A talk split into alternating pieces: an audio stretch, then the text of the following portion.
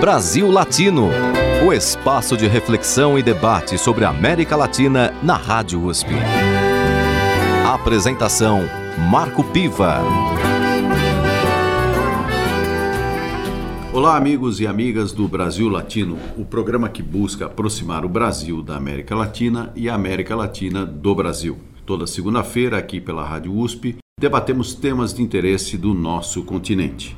Na edição de hoje, eu entrevisto Gabriel Casnati, que é formado em Relações Internacionais pela PUC e atualmente é coordenador de projeto regional sobre tratados de livre comércio e justiça fiscal na América Latina. Esse projeto é, tem como base a Internacional de Serviços Públicos, em parceria com a Fundação Friedrich Ebert, da Alemanha. Bem-vindo ao Brasil Latino, Gabriel. Muito obrigado aí pelo convite, Marco, todos os companheiros que acompanham o Brasil Latino. Vamos começar é, tentando entender aqui primeiro é, qual é o papel e quais as funções da Internacional de Serviços Públicos. Então, acho que em primeiro lugar é importante só contextualizar o momento histórico né, em que foi criada a Internacional de Serviços Públicos. Ela nasce em 1907, dentro da onda da social-democracia na Alemanha, dentro da, do crescimento da, das lutas operárias e do internacionalismo dentro das lutas operárias. É, durante a época da Guerra Fria, ela fica mais ligada com a Europa Ocidental e depois da reunificação do movimento sindical no, no final dos anos 80, começo dos anos 90, é, só, só o lado comunista do sindicalismo que fica para fora da, da internacional.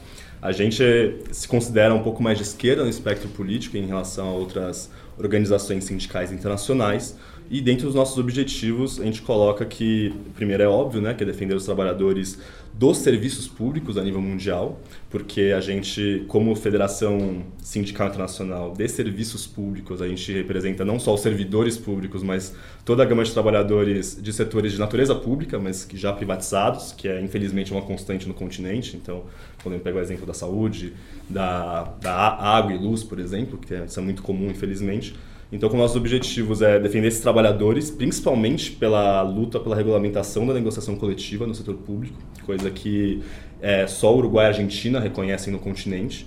É, como parte da USP, vocês devem saber bem das dificuldades que é conseguir é, negociar com, com o governo, como é a questão da greve no, no, nos serviços públicos. É, a defesa dos serviços públicos de qualidade, então esse é um ponto central para a sociedade inteira, que não é só uma questão corporativista, por assim dizer. É, o, o, terceiro objetivo é a questão da igualdade de oportunidades dentro e fora do sindicato. A gente também milita e, ba e batalha bastante para que os sindicatos se tornem espaços mais plurais e democráticos, até vendo a própria sobrevivência do sindicato. Então, como que dialogar com a juventude, como dialogar com as mudanças no mundo do trabalho hoje em dia. Então, a gente está sempre se reinventando e se e criando novos quadros e se renovando internamente.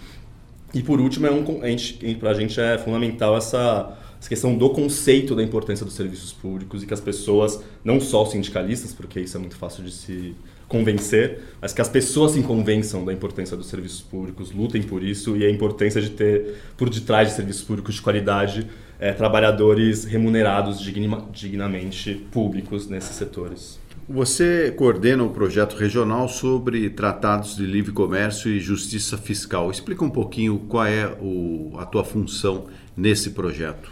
Então, a gente trabalha na América Latina é, nesse, dentro desse projeto esses dois grandes eixos, né? Que é essa questão da justiça fiscal, que primeiro que é a ideia de que quem ganha mais deve contribuir com mais. Então a gente vê o lado da arrecadação tem que ser melhorado, coisa que na América Latina a gente arrecada pouco e arrecada mal, tirando dos pobres e não dos milionários das grandes empresas. Então, por um lado, é melhorar a arrecadação de uma maneira justa, e o outro lado da justiça fiscal é o gasto, o investimento. Né? Então, a gente, a gente, a gente defende uma arrecadação mais ampla e dos setores mais privilegiados da sociedade, do 1% mais rico e das grandes multinacionais, porque a gente vê que isso é, uma, é a única chave para conseguir se investir em infraestrutura, é, conseguir estimular o comércio interno, conseguir é, ter mais competitividade em indústria nacional, pequena e média indústria, com as grandes multinacionais, e a questão de como se gastar, que a gente sabe que a gente, a gente discorda de que a corrupção é o único mal, mas é óbvio que a gente reconhece que é um grande problema, então existem maneiras de se investir melhor, então esse conceito da justiça fiscal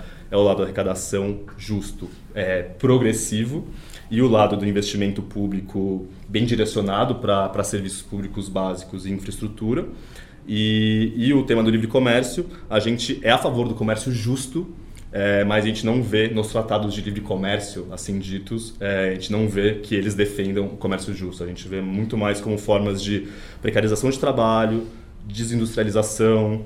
É, hoje em dia se tem novos temas colocados, na verdade os tratados de comércio normalmente não são de livre comércio, porque muitas vezes já se tem tratados entre países que praticamente não tem barreiras alfandegárias, então a questão, hoje em dia se coloca novos temas, como a questão das patentes, o que é um perigo, por exemplo, no caso da União Europeia Mercosul com genéricos, a gente pode falar da questão ambiental, que no caso da União Europeia Mercosul, com o nosso governo de hoje, até apareceu como, como uma questão relativamente positiva, mas que na maioria dos casos com, com grandes tratados de comércio com países como Canadá, Estados Unidos, que são muito fortes com mineração, é um grande perigo também para vários países que assinam esses tratados. A questão nova do comércio eletrônico, que não é só a questão de você comprar ou não pela internet, mas isso envolve o fluxo de dados, isso envolve a tributação das empresas de streaming, por exemplo. Então a gente, é, a gente defende um comércio justo e a gente vê que não é através dos tratados de comércio é, que se vai ter um comércio justo. E só para terminar essa, essa ideia, e a gente vê também que não é uma questão pura e simplesmente que nem nos anos 80, de Guerra Fria, de coisa norte contra o sul, necessariamente, mas muito mais de um poder corporativo, de, de, de elites e de grandes empresas que, na verdade, são quem escrevem e moldam esses tratados, que então, na verdade, essa é uma questão muito mais de trabalhadores contra empresas, trabalhadores públicos e privados contra ah, os setores mais privilegiados da sociedade do que uma questão é, um maniqueísmo clássico entre Brasil e Estados Unidos, ou Brasil e Europa, ou países pobres contra países ricos. Então a gente trabalha e milita nesses dois temas por ver que são temas essenciais para o desenvolvimento nacional, para os serviços públicos de qualidade, para a redução de desigualdade social e para que se tenha empregos e direitos para os trabalhadores. Do ponto de vista sindical, já que a Internacional de Serviços Públicos tem essa origem, é, tem tido muita mudança na, na composição, na formação é, das categorias nas áreas de saúde, educação. Como é que isso está se movendo no mundo sindical? Então, é, a gente vê né, hoje em dia, é muito claro nas grandes cidades para todo mundo, as, as mudanças do, das tecnologias no mundo do trabalho. Nesse contexto, os, os serviços públicos são um pouco, não são, os, não são os mais sensíveis, não são os primeiros a serem afetados mas isso é claramente algo que já está mudando e nos alerta muito. Várias experiências vêm mais da Europa, por, por serem países mais envolvidos, com, também com sindicatos mais fortes muitas vezes, mais países mais envolvidos que têm a inserção da tecnologia mais cedo. Então, no nosso caso, serviços públicos, a gente, a gente já vê desde hospitais que fazem, são completamente é, robotizados, desde o atendimento até as cirurgias mesmo, isso está chegando no Brasil. Tem, um caso, tem casos em países escandinavos da do fim da administração tributária por pessoas, só em relação ao cruzamento de dados e computação. Então, embora o serviço público não seja o primeiro a ser afetado, é, a, gente vê, a gente vê que tem muito, enfim, já tem muitas mudanças pela tecnologia, mas me parece que, mais do que isso, até talvez o principal problema seja a renovação de quadros, porque a gente vive num contexto retórico na, na América Latina que é, o, o, serviço público é muito mal visto muitas vezes. Muitas vezes é colocado como os grandes privilegiados da sociedade, coisa que não é verdade. A gente está falando, às vezes, de uma pequeniníssima elite do, dos, servidores, dos servidores públicos, como os judiciários, os políticos, no caso do Brasil, que de fato são privilegiados, mas isso não é uma verdade. Não é uma verdade que tem muito servidor público na América Latina. Não é uma verdade que servidor público tem alguma correlação com gasto, mal, maus gastos ou, ou maus índices sociais, muito pelo contrário, os países com mais servidores públicos são os países mais envolvidos do mundo. Então essa falta de renovação dos quadros nos serviços públicos e a crescente privatização de muitos serviços de natureza pública colocam muitos desafios em relação a, a, ao futuro desses sindicatos, por falta de quadros jovens, por falta de quadros que dialoguem com as, com as, com as diferenças sociais, as diferenças culturais que hoje em dia existem na sociedade. Então eu diria que essa, essa retórica de austeridade, essa retórica de combate aos, aos servidores públicos que cria uma guerra falsa ideológica dentro, da, dentro dos nossos países, e não é uma coisa só do Brasil, na América Latina essa retórica é muito forte. Eu acho que mais do que as tecnologias, no caso da ISP, é mais, é mais preocupante, tanto numa visão de futuro da luta sindical, como também numa visão de futuro dos serviços públicos, que de fato são essenciais para um, uma vida mais, melhor e mais justa em qualquer país do mundo. Nesse sentido, é importante se discutir o papel do Estado. Né? Vocês trabalham com áreas é, de serviços públicos, é, ainda que possam ser prestados pela iniciativa privada, são serviços públicos, uhum. né? água, energia, é, no caso de saúde, educação, mais na mão do Estado. Mas então, quer dizer, a Internacional de Serviços Públicos, ela também tem discutido a função do Estado no mundo moderno? Sim, claramente é, é o ponto central para a gente. A gente tem uma leitura política de que existe um crescente poder corporativo no mundo de hoje, que a gente vê isso respaldado por dados, né? a crescente desigualdade social no mundo, a concentração de renda na mão de poucos. Isso faz, isso faz também com que aos poucos o Estado vá sendo capturado pelo interesse de grandes empresas. É, e sim, cada vez deixando menos, menos democraticamente falando, é, menos abertura para o diálogo com a sociedade mesmo. Então a gente reconhece que tem um poder corporativo crescente que captura as políticas públicas do Estado. E isso tem muito a ver com esses dois temas que eu estava falando, que da justiça fiscal e da questão do livre comércio, que para a gente são duas sínteses dessa, dessa captura corporativa do Estado e, pra, e, na nossa visão são os dois eixos centrais para se reverter esse cenário que a gente viu no mundo inteiro de crescente nacionalismo e xenofobia, cres, crescente em políticas de austeridade e em que ficou até em alguns lugares meio antiquado você defender serviços de serviços públicos de qualidade. É, a gente tem então, nesse sentido, a gente vê que a questão tributária é a mais chave, porque hoje a gente vê um, cenário em que as grandes empresas e os 0,01% das sociedades, eles evadem imposto, eles não pagam imposto. É, existe uma regra na América Latina em que é muito fácil se eludir impostos, ou seja, não é não necessariamente é crime, mas você não paga. Enquanto a classe trabalhadora no Brasil, de fato, sim, daí sim é verdade, a classe trabalhadora paga um maiores, uma das maiores cargas tributárias do mundo. Então, para a gente, é essa questão tributária que, que alimenta as desigualdades e que faz com que o Estado seja incapaz de financiar os serviços públicos, e isso acaba virando argumento para privatizações, para concessões, para um discurso de austeridade. E nesse sentido, a gente vê algo que é muito interessante, que a gente trabalha muito, a gente tem uma publicação recente da, da Internacional de Serviços Públicos com alguns sindicatos ao redor do mundo, que ganhou bastante repercussão, até aqui no Brasil, que é um livro sobre remunicipalizações, que traz 835 casos no mundo inteiro, mas principalmente em países desenvolvidos, principalmente Canadá, Estados Unidos e Europa, de 835 casos em que é, serviços de natureza pública que foram privatizados foram retomados para as mãos públicas. E isso não, é, não tem Mas em que, quais áreas? É, então, principalmente, principalmente energia e água, por questões muito básicas. A da água, por ser, por ser um serviço que é muito difícil você conseguir uma equação que dê lucro para a empresa, mantém a qualidade do serviço e os preços do serviço universais para a população. Água, algo, felizmente, em muitos lugares do mundo, relativamente barato em relação aos serviços e que, de fato, muitas empresas não, não conseguem, ou tem que subir muito preço, o que gera, o que gera protestos da sociedade, ou não, ou não investe em manutenção, que causa problemas de médio e longo prazo, ou de fato não consegue garantir lucro. Então, isso é um problema sério. No caso da energia também, tem, um caso, tem casos parecidos com esse, só que tem um caso muito interessante alemão, depois eu posso até compartilhar todo esse estudo que realmente é muito interessante, serve muito de argumento para ver como que países desenvolvidos, né, que em governos que não são de esquerda estão remunicipalizando por falta de opção mesmo. E, e, no caso da energia elétrica da Alemanha, é muito interessante ver que eles acabaram, é, eles acabaram constatando que a única maneira de conseguir fazer uma transição energética na Alemanha seria nas mãos públicas, porque por que, que uma empresa privada que já utiliza de energia ou termoelétrica ou nuclear, no caso da Alemanha, que são as duas mais comuns, é, investiria tanto para mudar para uma produção de energia eólica ou solar, que são as duas mais mais limpas, no caso alemão, pelo menos, que eles, que eles vêm trabalhando.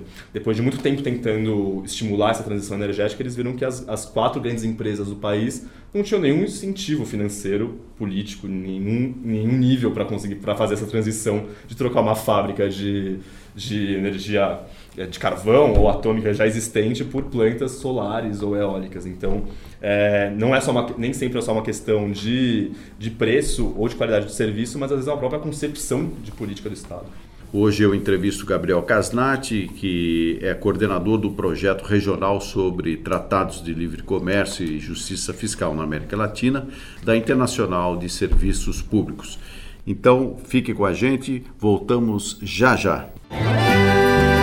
Você está ouvindo Brasil Latino, o espaço de reflexão e debate sobre a América Latina na Rádio USP. A apresentação: Marco Piva. E voltamos com Brasil Latino, o programa que busca aproximar o Brasil da América Latina e a América Latina do Brasil.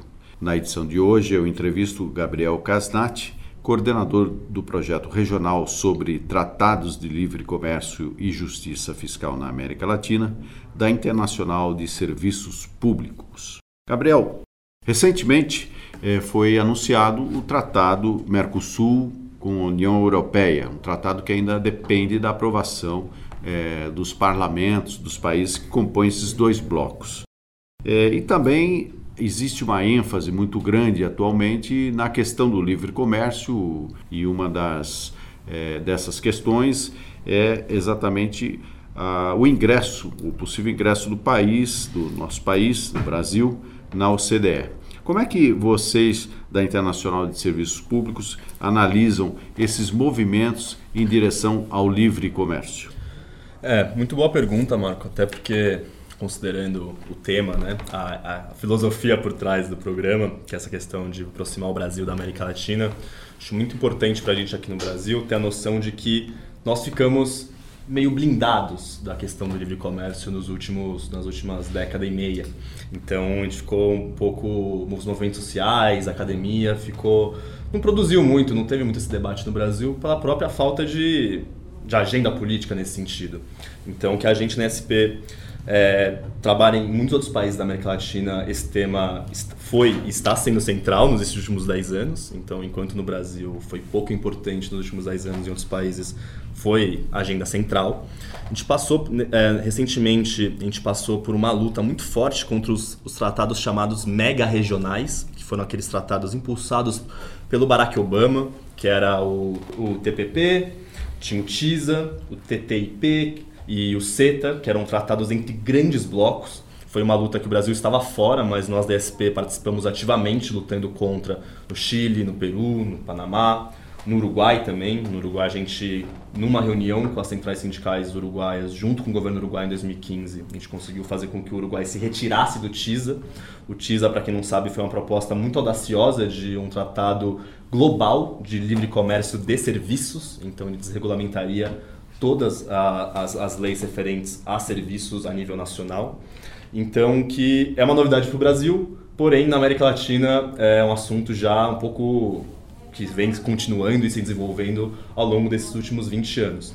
Aqui no Brasil, é, hoje em dia é clara né, essa retórica a favor do livre comércio, e pessoalmente eu até me decepcionei um pouco com, com análises da com análise de opiniões do, de campos mais progressistas da sociedade porque eu vi até muita pessoas até otimistas com o acordo com a União Europeia, colocando algo como ou por um lado a preservação da Amazônia, ou por outro lado uma questão de não perder o bonde dos investimentos internacionais, ou não perder o bonde da história. E eu de fato fiquei um pouco decepcionado, e até acho que tem um pouco a ver pelo fato do Brasil ter ficado alheio deste debate de comércio nos últimos anos, porque eu senti um pouco de ingenuidade em alguma das análises, porque não se considerou os interesses e, e as cláusulas potencialmente secretas que podem ter nesse acordo.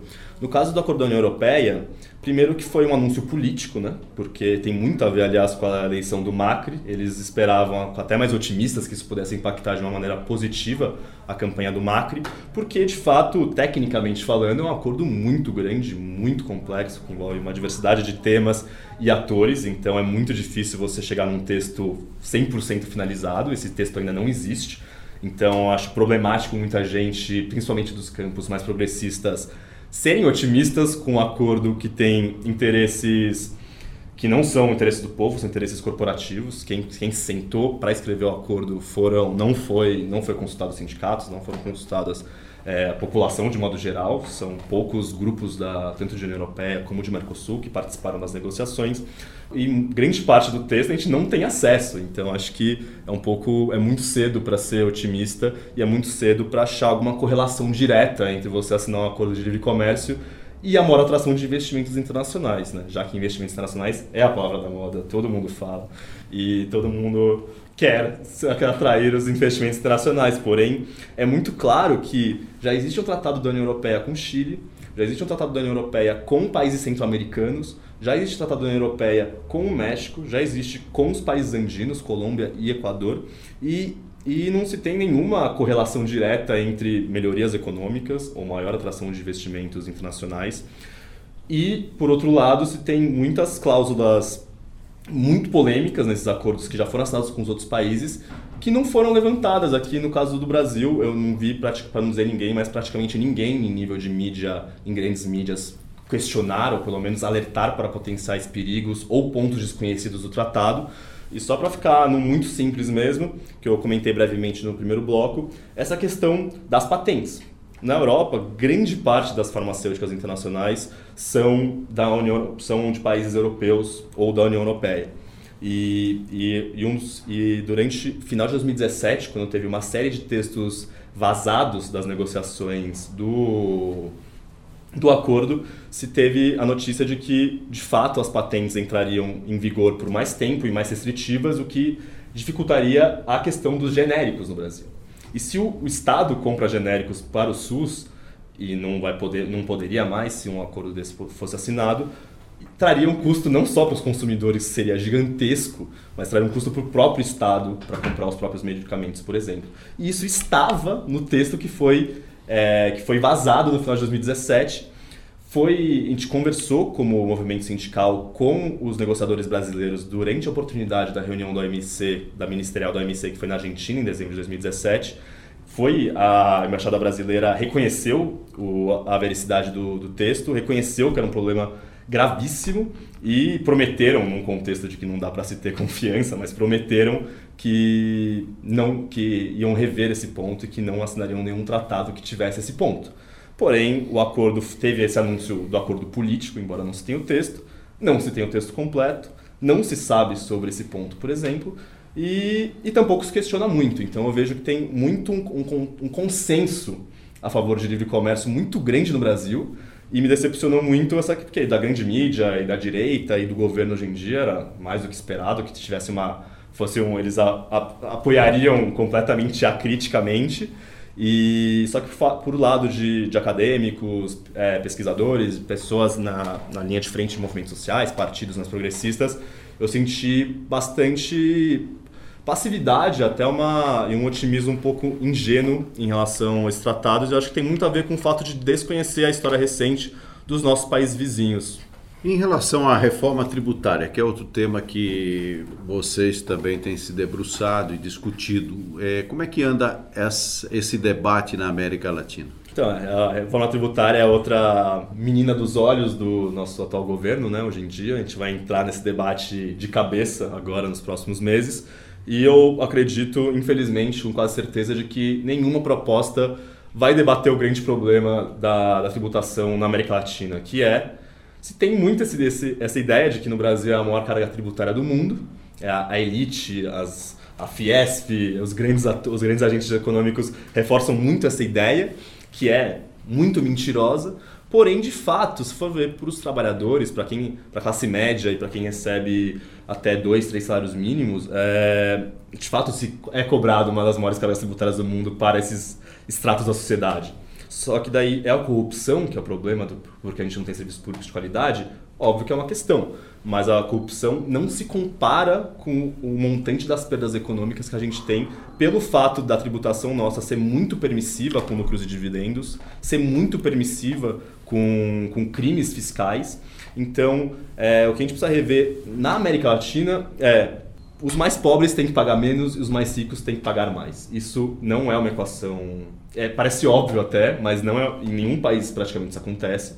A reforma tributária, num contexto mais de austeridade de direita do nosso continente hoje, está sendo ou foi debatida em vários países. Recentemente, na Costa Rica, se teve uma proposta de reforma tributária que impulsionou a maior greve da história do país, que durou 90 dias, impulsionada pelos sindicatos com que era uma reforma tributária que novamente iria tributar mais o consumo, iria tributar mais os a classe trabalhadora assalariada e daria mais isenções fiscais para as grandes empresas.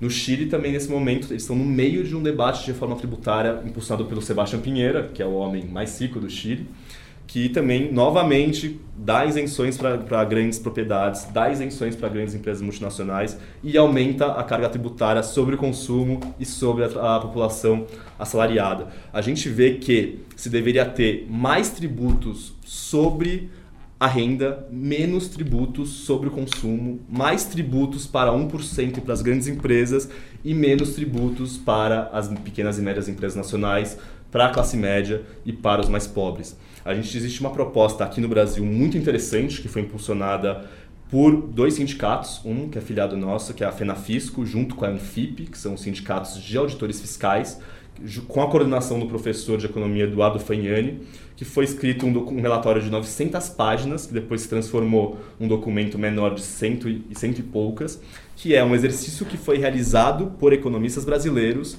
que tecnicamente redesenharam a carga tributária brasileira nos moldes que eu estou te falando. Então eles, sem aumentar a carga geral brasileira, ou seja, a arrecadação no final das contas seria muito parecida com o que é hoje, mas então sem mudar a carga tributária final, mudaram de quem se cobra. Então aliviaram a carga tributária das pequenas e médias empresas, exoneraram folha de pagamentos, exoneraram classes médias urbanas e principalmente os mais pobres que pagam muitos impostos porque grande parte dos impostos vem do consumo. Então é, teve esse trabalho técnico que a ISP também participou para mostrar o óbvio, né, que na verdade esse debate não é um debate só técnico, porque técnico por técnico a gente cons se conseguem ter propostas em diferentes lados do espectro político, mas na verdade sim é uma questão muito mais de, de política, evidentemente. E que me parece, honestamente, que nesse sentido, embora muitas vezes seja atrelado a pautas esquerdistas ou perigosas ou, sub, ou subversivas, não, é, segundo os próprios investidores internacionais, é, não se tem nenhuma correlação direta entre você conseguir aumentar, isso são estudos da UNCTAD, de conseguir você aumentar a carga tributária com a diminuição de investimentos internacionais, porque se isso é algo bem feito, isso pode acabar atraindo mais investimentos, e que, na minha visão sincera, me parece que deveria ser um aglutinador de mais forças políticas que não só a esquerda. Deveria ter setores até mais conservadores do empresariado, setores até mais conservadores das classes médias urbanas, que deveriam também ver nessas propostas mais progressivas de reforma tributária uma oportunidade para fazer florescer seu negócio ou pagar menos impostos como, trabalhador, como trabalhador, trabalhador de classe média, que seja. Mas a ideia, na verdade, é aument, seria aumentar os impostos de menos de 1% da sociedade em detrimento de diminuindo escalonadamente o, o, tributo do, o tributo do restante da população. Gabriel, como última pergunta para você, é, como é que você vê o futuro do movimento sindical na América Latina? Bom, Marco, essa é a pergunta de um milhão de dólares dentro do movimento sindical hoje em dia, né? Honestamente, é, tem muita dificuldade hoje em dia. Eu, como um, um trabalhador militante sindical jovem que sou, sou minoria, é, é, é difícil muitas vezes. Não é, não é, não é comum, são espaços que muitas vezes não, não são tão atrativos para as pessoas mais jovens, muitas vezes não dialogam com, com as realidades sociais, culturais da, das novas gerações. Mas, mas, em primeiro lugar, me parece que é, a gente tem que ter essa defesa do, do serviço público, independentemente do sindicato, mas serviço público é a única maneira de se diminuir a desigualdade social e se dar dignidade para as pessoas. Nesse sentido, é necessário aumentar a contratação pública em vários, em vários setores. Então, e foi o que eu tinha comentado no primeiro bloco, que é uma própria questão da renovação, já no sentido de política macro, né, de política nacional. Mas, além disso, no sentido mais, mais focalizado na atuação sindical, eu sinto um pouco que os sindicatos eles perderam espaço como lugares físicos de solidariedade, de cultura, de discussão, perderam muito espaço, principalmente até para as igrejas, mas não só igrejas, mas também outros, outros, outros, outras vertentes de política ou outros espaços de solidariedade. Mas eu vejo muito o sindicato como herança histórica, como herança cultural para os trabalhadores, que deveria ser resgatada essa questão do, de um espaço de solidariedade, um espaço de cultura, um lugar onde você pode não só fazer política, não só fazer política com os seus trabalhadores filiados, porque infelizmente a realidade trabalhista hoje, não só no Brasil, mas em toda a América Latina, para não dizer no mundo, é um cenário de muito menos formalização de trabalho, é, categorias velhas que somem e, no, e outras novas que a gente nem imagina que podem surgir. Então o sindicato deve, na minha, na minha sincera e humilde opinião, deveria ter um pouco mais de abertura em relação a trabalhadores informais, como algo de se aproximar, e ser um espaço, voltar a ser um espaço aberto para de solidariedade, de acolhimento, de, de discussão política também, mas também de, de hobbies e lazeres, já que a gente vive numa sociedade que nos, nos dá tão pouco tempo e, e espaços de, de sociabilidade mesmo. Muito bem, esse é o grande desafio. Né? Nós conversamos aqui no Brasil Latino com o Gabriel Casnati, coordenador do projeto regional sobre tratados de livre comércio e justiça fiscal na América Latina, da Internacional de Serviços Públicos. Agradeço a sua participação, Gabriel. Marco, muito obrigado pelo convite e estamos à disposição aí para as futuras lutas que vamos viver nesse continente tão complexo e maravilhoso que é a América Latina. E nós ficamos neste encerramento do segundo bloco com um grupo brasileiro, latino-americano, que faz cúmbia, cúmbia colombiana. É o grupo Mano Única. Vamos ouvir o Mano Única e sentir um pouco deste remeleixo colombiano que tanto entusiasma as noitadas de muita juventude por aí. Então, fique com a gente, voltamos já já. Brasil Latino. Cuentan que en Oaxaca se toma mezcal con café. Cuentan que en Oaxaca se toma mezcal con café. Dicen que la hierba le cura la mala fe. Dicen que la hierba le cura la mala fe. A mí me gusta el mole, mi soledad me va a moler. A mí me gusta el mole, mi soledad me va a moler. Cuentan que en Oaxaca se toma mezcal con café. Cuentan que en Oaxaca se toma mezcal con café. Dicen que la hierba le cura la mala fe. Dicen que la hierba le cura la mala fe. A mí me gusta el mole, mi soledad me va a moler. A mí me gusta el mole, mi soledad me va a moler. Mi querida soledad,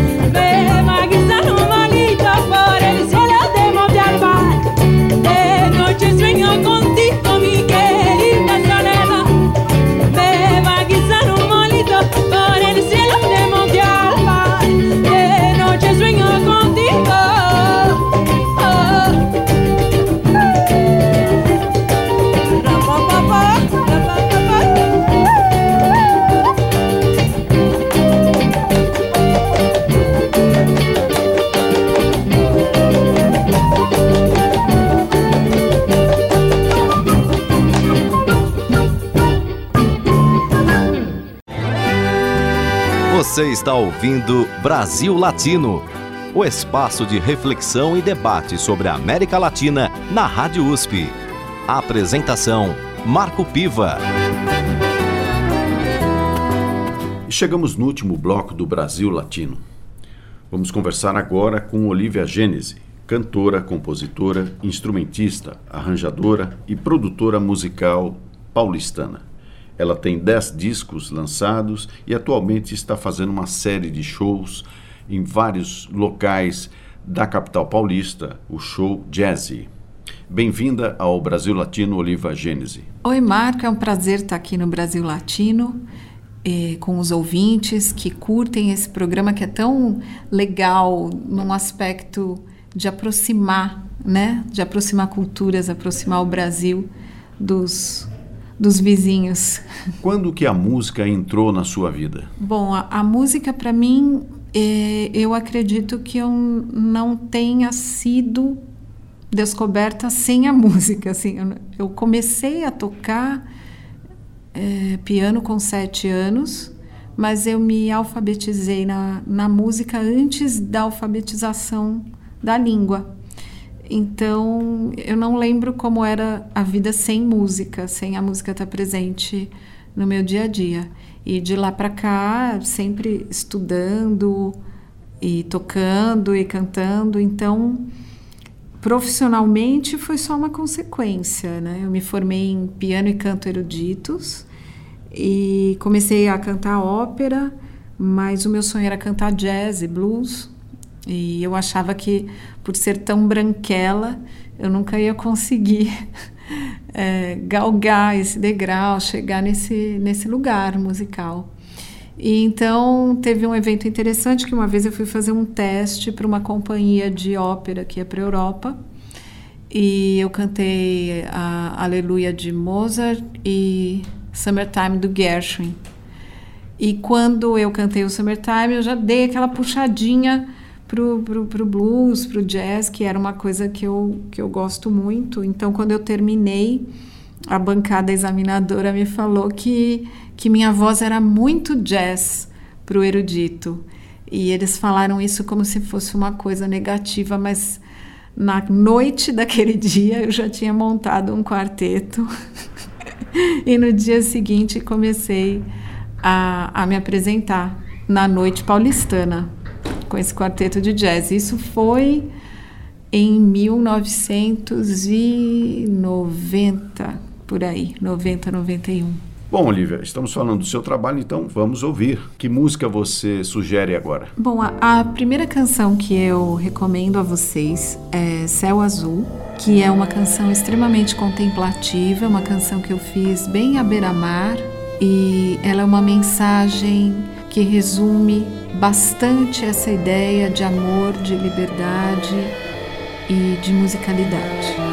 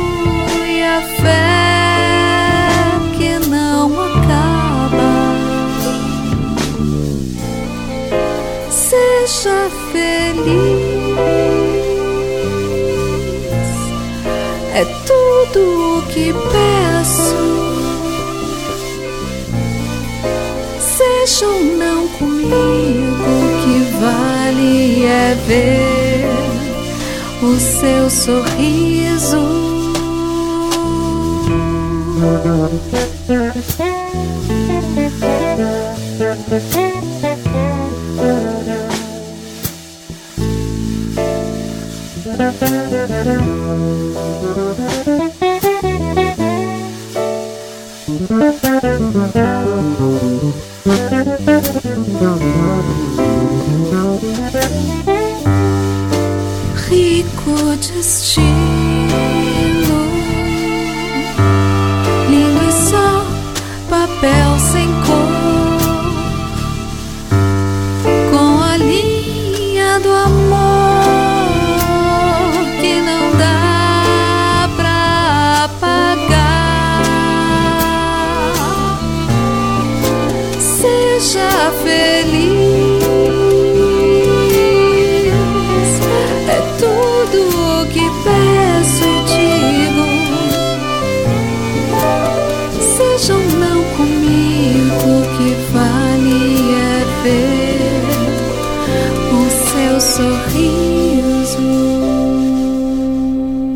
Olivia, o seu trabalho combina diferentes vertentes musicais. Como é que você consegue construir esse trabalho? Não, o meu trabalho não tem foco musical, ele é muito abrangente, porque como a minha formação é erudita, mas o meu gosto é muito eclético, eu nunca me prendi a nenhum estilo.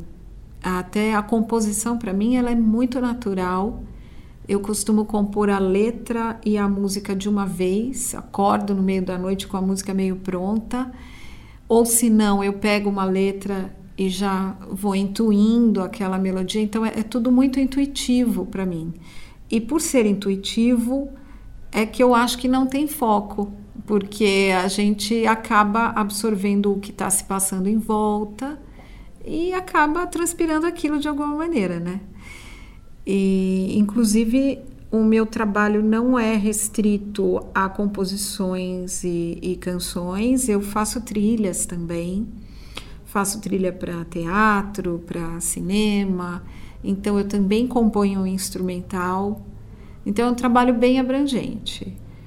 É, eu, eu nem penso em. Eu, eu coloco o foco quando eu tenho um objetivo. Então, às vezes eu falo, bom, esse ano está na hora de lançar um disco, porque já faz um tempo.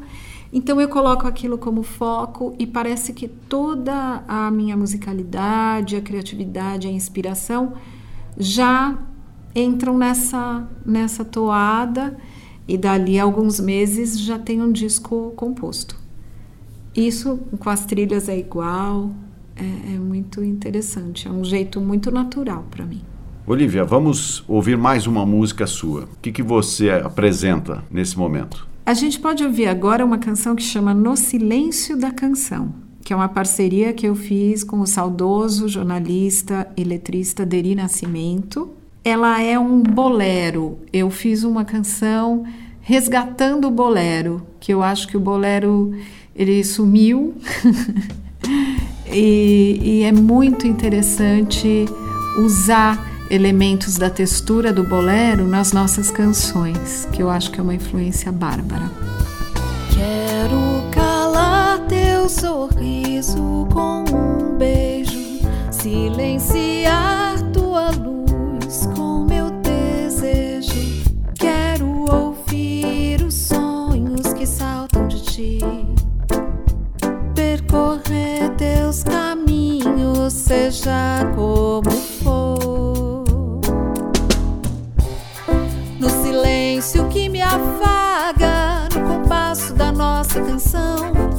acordes que nascem dos toques das mãos, no silêncio que me afaga, no compasso da nossa canção, nos acordes que nascem dos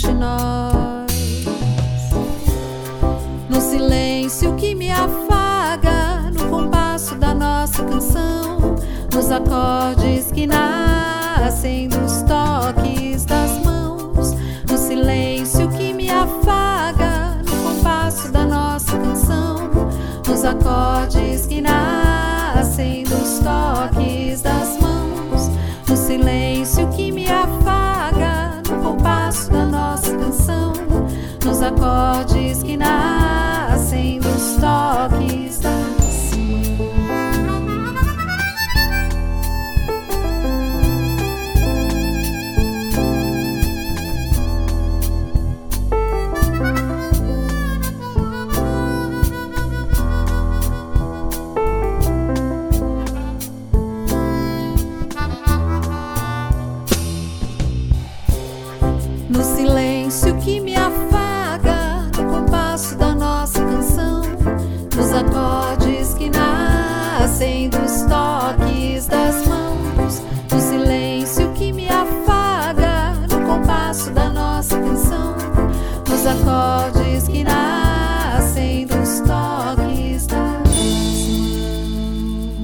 Olivia, qual é a sua relação com a música da América Latina? Ah, para mim, a música latino-americana entrou na minha vida é, com o Astor Piazzolla e não saiu mais, porque ele é, para mim, a, a grande referência sentimental, emocional. Eu sou completamente apaixonada pelo Piazzolla e tanto é que eu tive um, um pastor alemão branco que se chamava Astor, que ficou comigo durante 13 anos, diariamente no estúdio. Ele tinha um ouvido perfeito, eu ouso dizer que era um ouvido absoluto, porque às vezes, quando eu recebia cantores ou dava aulas de canto, eh, se durante os vocalizes alguém desafinasse, ele levantava a cabeça com, com um sinal de, de repreensão ou de estranheza, assim. Ele sentia uma diferença de afinação, era muito impressionante. Mas o Piazzolla, para mim, foi, é, foi o cara que, que me fez apaixonar por um instrumento que também, por coincidência, foi o primeiro instrumento que eu tive. Quando eu tinha cinco anos, o meu padrinho me deu um acordeon de presente de aniversário. Só que é óbvio que com cinco anos e um acordeon de 60 baixos, eu não conseguia nem segurar o acordeon. Então eu ficava tentando tocar nas teclinhas que, que se assemelham ao piano, mas também não saía som, porque eu não conseguia abrir e fechar o fole. Então foi uma frustração até uns, uns 14, que foi quando eu comecei a tocar o acordeon. E eu até brincava com as pessoas, que elas falavam, ai, que legal, você toca sanfona. Eu dizia, não, eu toco acordeon. Porque eu sempre, a maneira que eu toquei, e agora inclusive eu parei de tocar porque eu fiquei com síndrome do túnel do carpo, que é uma coisa bom, muito chatinha que nós temos nos pulsos, de tanto tocar instrumentos diferentes. Mas é, sempre o que me norteou no acordeon foram as melodias, a emoção das melodias que eu ouvia e ouço do Piazzolla. Eu ainda choro ouvindo Adiós Noninho. é muito bonito. Bom, nosso tempo é curto, mas ainda dá tempo para mais uma música. O que, que você apresenta? Agora a gente vai ouvir a canção Tudo Passa, que é uma música que eu fiz falando sobre a impermanência da vida, das coisas, de tudo. e que ela musicalmente remete bem a essa influência jazzística. Brasil Latino.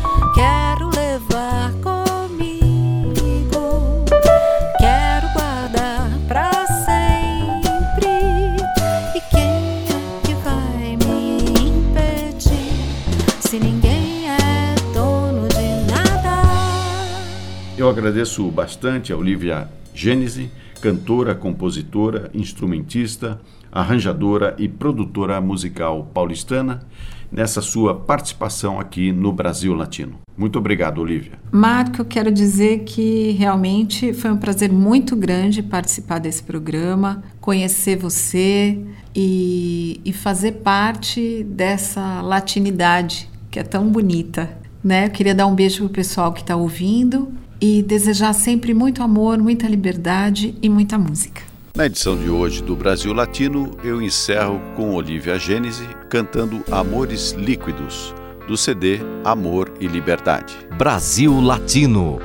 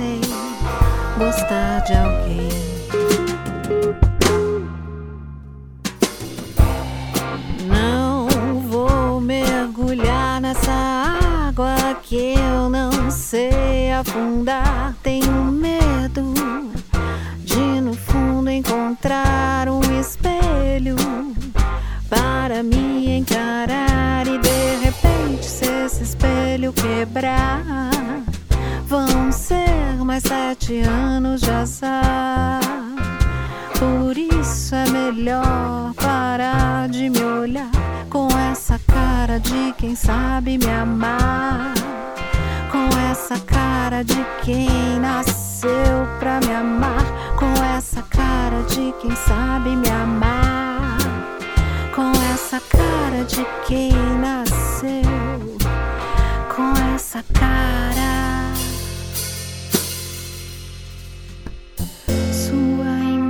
Apaguei e a mensagem deletei. Meu coração nem notou e numa noite passou. Hoje é outro dia e outro alguém me espera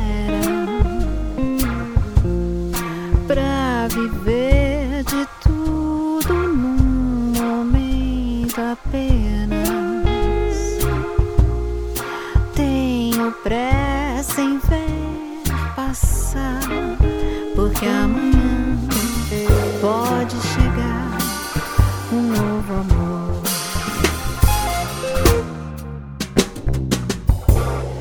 Não vou mergulhar nessa água que eu não sei afundar. Tenho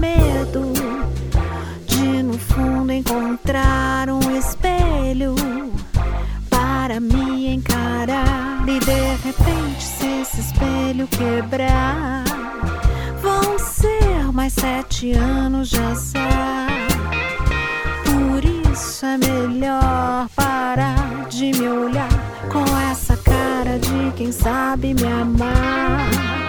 Com essa cara de quem nasceu pra me amar com essa cara de quem sabe me amar. Com essa cara de quem nasceu. Com essa cara. E terminamos por aqui mais uma edição do Brasil Latino, que vai ao ar toda segunda-feira, às 5 da tarde, pela Rádio USP FM 93.7 em São Paulo e Rádio USP FM 107.9 Ribeirão Preto. Nosso programa tem a produção de áudio de Benê Ribeiro, produção de Alexandre Veiga e assistência de produção de Ítalo Piva. Você pode ouvir todas as edições do Brasil Latino em formato de podcast em soundcloud.com/brlatino e nas principais plataformas de áudio. Acompanhe também conteúdos exclusivos na nossa página no Facebook. Basta procurar por Brasil Latino. E se quiser falar com a gente, escreva para ouvinte@usp.br. O Brasil Latino fica por aqui e eu espero sua audiência em nossa próxima edição. Um abraço latino-americano e até lá. Você ouviu Brasil Latino, o espaço de reflexão e debate sobre a América Latina na Rádio USP. Apresentação Marco Piva.